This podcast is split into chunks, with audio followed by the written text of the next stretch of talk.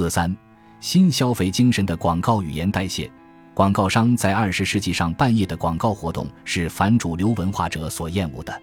那个时候，商人用一种居高临下的声音向大众展示新产品，申明应遵循的规则和标准，告诉他们只有买了某件商品才能融入社会。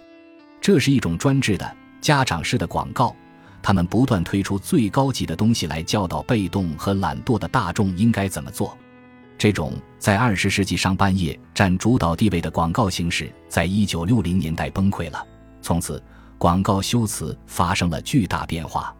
最能体现这场文化革命的广告，就是一九五九年由恒伟广告公司为德国汽车品牌大众制作的广告。这些广告没有遵循以前主流市场广告的基本原理，也和汽车行业的既定准则相悖。直到一九五零年代末。汽车广告主要是一种权力想象，他们赞扬机器的技术卓越、动力高效和给驾驶者带来的威严，通过各种图片展示车身的闪亮外观、舒适的内饰和发动机的能量。在这种广告带来的想象中，汽车是卓越的符号、成功的象征。然而，大众汽车采取了相反的表达方式，推出了极简的黑白广告。广告中的汽车以小巧而低调的方式出现，在大众汽车最著名的广告小处的手中展示了著名的甲壳虫汽车。广告里的车子很小，孤零零地待在空白页面的中间。大众汽车甚至还做了广告，自嘲简陋，量入为出，量力而行；自嘲狭小，它让你的房子看起来更大；自嘲难看，丑陋，缓慢，吵闹，昂贵。而这种自嘲式的谦虚是相当叛逆的，因为它其实讽刺的是整个汽车工业和美国大品牌的计划非纸质。当其他品牌每年都提供新型号的汽车，配上越来越奢侈的各种颜色和装置时，大众汽车却反其道而行之。一九六零年代，大众汽车的叛逆之举导致许多汽车制造商也重新调整了策略。纷纷模仿 DDB 开创的反主流文化和反主流宣传的风格。沃尔沃在一九六四年曾愤世嫉俗地宣称自己的车是不爱车之人的汽车，并以此嘲讽那些每年更换汽车的人。一九六五年之后，美国制造商们也改革了他们的广告文案，开始宣扬一种幽默的、不墨守成规的个人主义的文化。比如道奇汽车就因为你准备好加入道奇叛乱了吗？的广告语被誉为独立和叛逆的象征，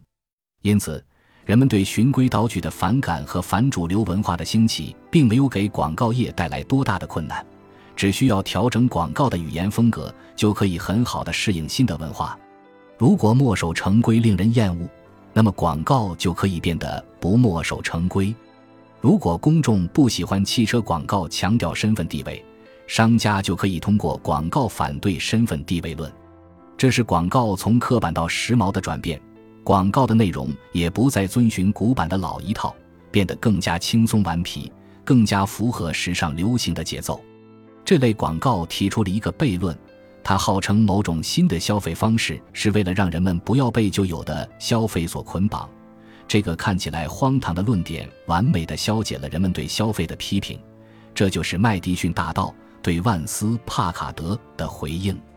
广告口号仍然存在，但他们现在强调的是自由，而不再是卓越。他们的言辞从“我们的产品是最好的”这类说法，改为了鼓励消费者做真实的自己。在这样的转变发生后，广告商也随之改变了角色和姿态。他们不再是向大众传授市场价值的权威，而是赞美本真的幽默大师。通过各种自嘲、反讽、超然和无理的广告言论，广告商拉近了与受众的距离，并以一种相对友好的姿态出现在大众面前。因此，广告变得反主流，变得酷了起来。他们不再展现规范、制度、大众社会，而是成为上述这些东西的反对者。一九六零年代初期的广告商以反主流文化风格重塑身份和广告语的行为，其实就是商业广告商的核心，即掌握时代潮流，抓住最流行的符号，构建和产品相关的联想。然而，广告商是刻意借用反主流文化的修辞吗？历史学家托马斯·弗兰克认为，这种广告语的转变及这场文化革命，其实在一九六五年就完成了。也就是说，早在反主流文化思想在媒体中占据一席之地，并为所有人所知之前，广告商就已经开始转变了。一九六零年代后期的反主流文化广告，很容易被人解释为是对反主流文化的回收。但是实际上，那些广告的方式与最初大众汽车广告里时髦的消费主义是一致的。根据弗兰克的说法，广告和整个商业世界都是促进反主流文化思想诞生和传播的因素。然而，其他历史学家则认为是广告商在就有广告越来越低效时，盗用了反主流文化的代码用于广告。很多人认为反主流文化意识形态在广告词藻中被滥用。其实，从另一个角度看，是因为广告在个人主义和自由主义的传播中发挥了核心作用。比如，美国1968年的著名抗议者杰里·鲁宾发表的宣言，似乎就借鉴了不少广告语的造句方式。他说：“革命是新人类的创造，革命意味着新的生活。在地球上，在今天，生活就是生活，革命就是革命。”那时，很多新左派群体都喜欢用简短有力的句子当做口号，这些句子只是单纯的连在一起，没有任何论证结构。这是一种由挑衅和断言组成的语言系统。朱莉·史蒂芬斯认为，它更像是广告语和牛仔电影的混搭，而不是左派的宣言。美国新左派的这种措辞与几十年来主要品牌的广告口号之间有着显而易见的语义联系。杰里·鲁宾的去做吧，就可能来自耐克的 Just Do It。自1960年代以来，很多广告语都以自发的表达和不妥协的个人主义作为基本原理，例子数不胜数。苹果的非同凡响，雪碧的为做真实的自己许诺，锐步的我就是我，麦当劳的来吧，就是你，等。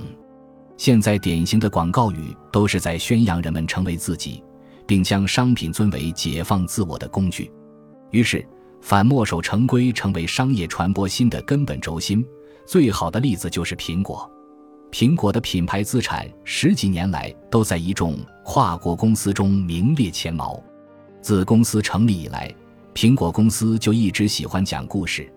而这些故事都致力于建立和维护该公司的叛逆形象。在 Macintosh 发布的1984年。苹果委托导演雷德利·斯科特以“一九八四麦金塔”为题制作了一则电视广告，展现了一个工业化和反乌托邦的宇宙。在礼堂中，巨大的屏幕上是一个有着乔治·奥威尔小说风格的老大哥，他对着昏昏欲睡的人群发表傲慢的演讲。这时，礼堂里一名年轻的女运动员跑了过来，她身着红色短裤和白色麦金塔上衣。身后是士兵在追赶，但他还是用尽全力用大锤摧毁了巨大的屏幕。然后话外音评论道：“一九八四年一月二十四日，苹果将发布麦金塔。你会明白为什么一九八四年不会像小说《一九八四》里那样。”在这个想象中，代表极权主义力量的老大哥指的就是 IBM，他的形象是冷酷的、工业化的、没有灵魂的，而苹果则是那个解放者。他把计算机的控制权从大企业和政府的魔掌中夺走，供给大众使用。苹果公司从始至今一直热衷于这种讲故事式的广告宣传，目的是告诉大众，苹果公司不是一家私人盈利机构，而是旨在帮助人们凌驾于最强大的机构之上。简而言之，苹果几十年来的所有言论都恪守着反主流文化的信条，与其他墨守成规的电脑用户不同。苹果用户仿佛拥有艺术家、反叛者的身份，他们通过购买苹果电脑彰显自己复杂而难以捉摸的个性，因为他们就像苹果的口号一样有不一样的想法。因为这些有反叛意识的品牌，市场不再像以前那样强调规范，大企业们也不能再像二十世纪上半叶那样以家长的口吻来说教了。他们摇身一变，装扮成摇滚歌手。说唱歌手或具备时下流行元素的各种形象，以这种方式来迎合时代思潮的变迁。由于1960年代的种种转变以前那些被认为不正常的边缘群体成了品牌们争相联合的对象，并给品牌带来了无价的象征资本。